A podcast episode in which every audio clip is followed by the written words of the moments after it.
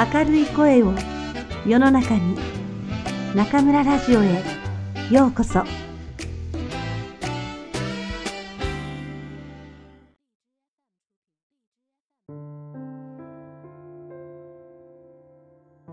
君たちはどう生きるか。吉野源三郎。1変な経験。ふとコペル君は自動車の流れの中に一台の自転車の走っているのを見つけました。乗っているのは確かにまだ年のいかない少年に違いありません。ダブダブの雨街灯が濡れて光っています。少年は横を見たり、後ろを見たり、自分を追い抜いていく自動車に気を配りながら、一生懸命にペダルを踏んでいます。コペル君がこんな高いところから見下ろしていることなんか夢にも知らず、雨に濡れてツルツルしたアスファルトの道路を右に左に自動車を避けながら走ってくるのです。と、一台の灰色の自動車が前の自動車を2、3台追い抜いてスッと出てきました。危ないと、屋上のコペル君は心の中で叫びました。今にも自転車が跳ね飛ばされるかと思ったのです。しかし、目の下の少年は素早く身をかわして、その自動車をやり過ごしました。そしてその瞬間、ちょっとよろけた自転車を危うく立て直すと、また一生懸命にペダルを踏んでいくのでした。どんなに一生懸命か、それはペダルを踏む一足一足に全身を動かしていく様子でわかりました。どこの小僧さんで何の用事で走っていくのか、無論コペル君にはわかりませんでした。その見ず知らずの少年を自分がこうして遠くから眺めている。そして眺められている当人の少年は少しもそれに気づかない。このことはコペル君にはなんだか奇妙な感じでした。少年の走っているところはさっきコペル君とおじさんとが銀座に来た時、自動車で通ったところです。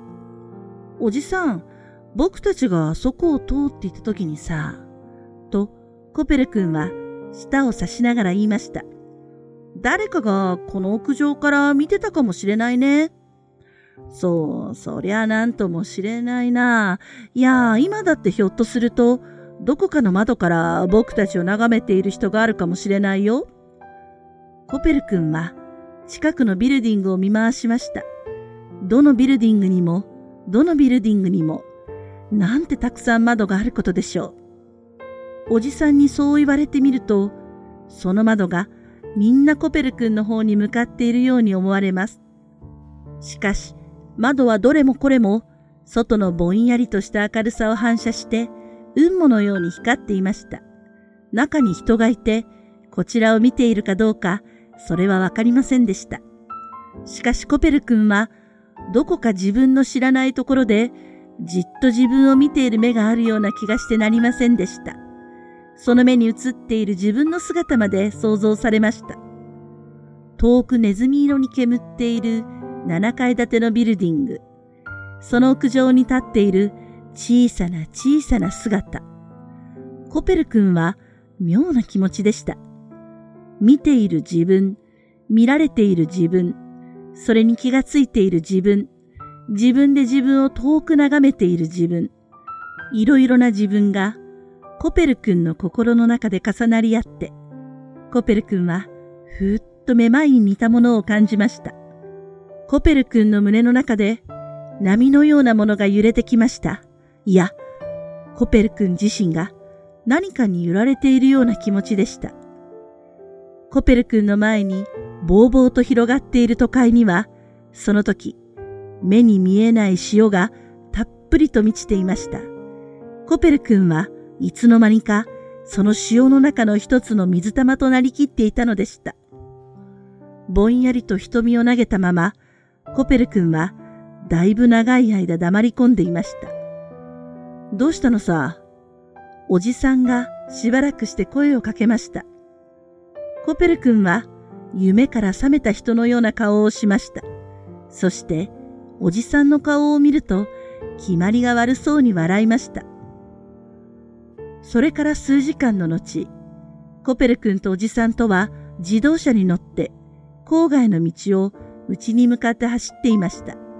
デパートメントストアを出てからニュース映画を除き、夕方自動車を捕まえて帰ってきたのですが、もうこの時にはとっぷりと日が暮れていました。